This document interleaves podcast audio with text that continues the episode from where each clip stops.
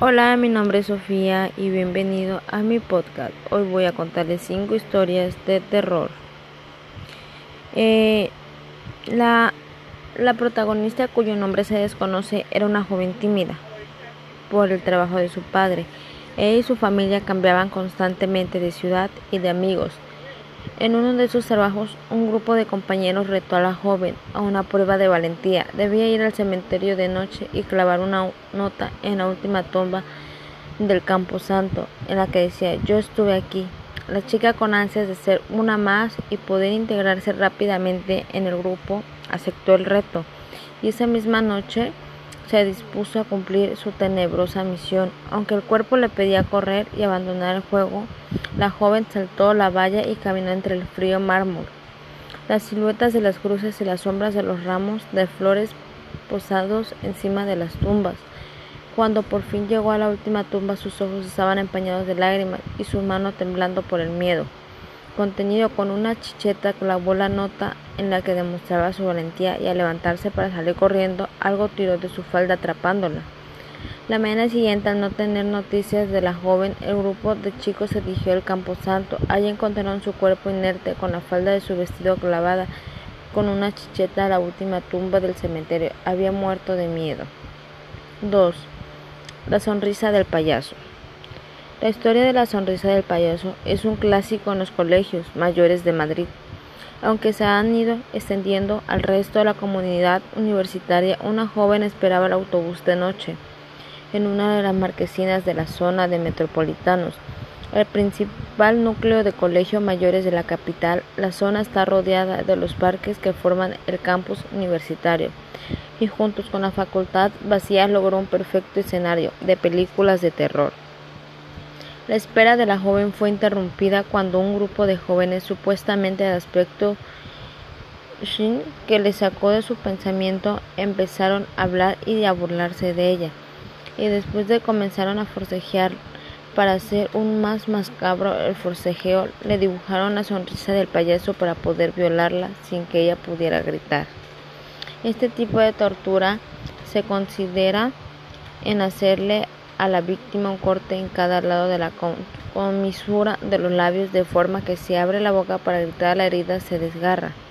Los rumores de este tipo de agresión fueron tan fuertes que en el 2003 los directores de varios colegios mayores madrileños tuvieron una serie de reuniones para investigar e intentar poner fin a esta alarma que se extendía entre los jóvenes universitarios. Como la mayoría de las leyendas no se pudieron contratar los hechos ya que ningún hospital de Madrid había registrado un paciente con este tipo de agresión. 3. La niña de la curva. La leyenda de la niña de la curva es sin duda la más célebre de todas las historias de terror. No hay Halloween en que no se escuche esa historia y puede que haya sembrado el pánico en más de una BlaBlaCar.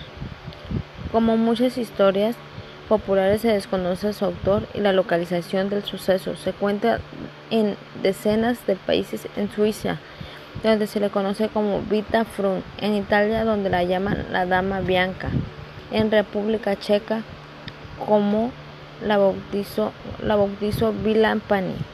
En España el suceso paranormal protagonizado por esta joven se ha ubicado históricamente en varios puntos geográficos de la localización sevillana de Sanlúcar de Mayor al municipio ibiseco de San Antonio. Una noche de espesa nieve, una joven iba conduciendo por una carretera desconocida.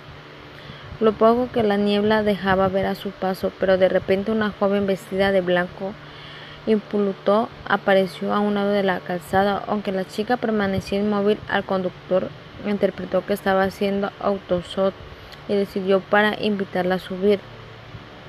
La misteriosa joven accedió a subir al asiento de atrás del automóvil, aunque sin mediar palabra durante el recorrido el conductor intentó entablar conversación sin éxito, hasta que de pronto la joven dijo Cuidado con la curva, ahí morí yo. El joven creyendo que era una broma, se giró hacia la chica y descubrió con estupor que ya no había nadie en el asiento. Cuando giró la cabeza hacia la curva, Aterrorizado ahí estaba. Ahí estaba la curva. No solo los perros lamen. Esta es la cuarta. La cuarta historia. La siguiente historia, muchos la localizan en una pequeña localidad de francesa, pero como todas las demás, en boca en boca ha borrado la pista de su origen. Una niña de nueve años es la protagonista de la leyenda. La pequeña era la única hija de un matrimonio con gran influencia política y una ajetreada vida social que hacía que la niña pasease demasiado tiempo sola. Para aliviar su soledad, los padres decidieron regalarle un perro que podría proteger a la niña en su ausencia. Niñas y Khan se hicieron inseparables. Un día, mientras dormían, la niña empezó a escuchar cómo su mascota arañaba el suelo y gruñía para tranquilizarlo. Bajo su brazo de la cama, para que lo lamiera, era un código entre ellos para saber que ambos estaban bien.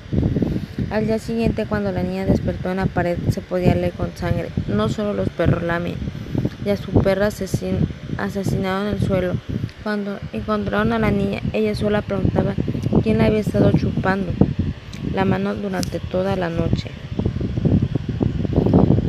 Cuentan la leyenda que la niña acabó enloqueciendo. Quinta historia. Y la última, Verónica ante el espejo. La leyenda de Verónica es una de las más populares entre quienes disfrutan de ese escalofrío de terror desde la espalda de nuevo. Su origen y autoría permanecen desconocida. La historia cuenta que una niña llamada Verónica participó en una sesión de Ouija sin tomarse en serio las invocaciones y fue asesinada en extrañas circunstancias. Delante de todos los participantes, según una de las versiones, ya que la historia varía según el lugar en el que se escuche una silla salió volando por la habitación y golpeó a la joven por la espalda, ocasionándole la muerte. Otra versión apunta que fueron unas tijeras las que salieron volando y provocaron la muerte de la joven por apuñalamiento, lo que es común en todo es el ritual que conlleva esta historia, según la profecía. Si pronuncias el nombre de Verónica tres o nueve veces, según una versión con un libro que suele ser la Biblia y unas tijeras abiertas, aparece el fantasma de la joven detrás de tu reflejo y te mata. Otra de las versiones más extendidas entre los amantes del más allá es que el espejo se empaña y aparece la fecha de tu muerte. Que en muchas ocasiones en ese mismo día también se dice que al pronunciar Verónica frente al espejo, cierto número de veces la puerta y ventanas de la habitación se cierran y la figura de una joven te acaba asesinando como se dice Comúnmente la historia mató al gato. Y muchas gracias por escuchar mi podcast y compártenlo y esperen a que suba el siguiente. Gracias.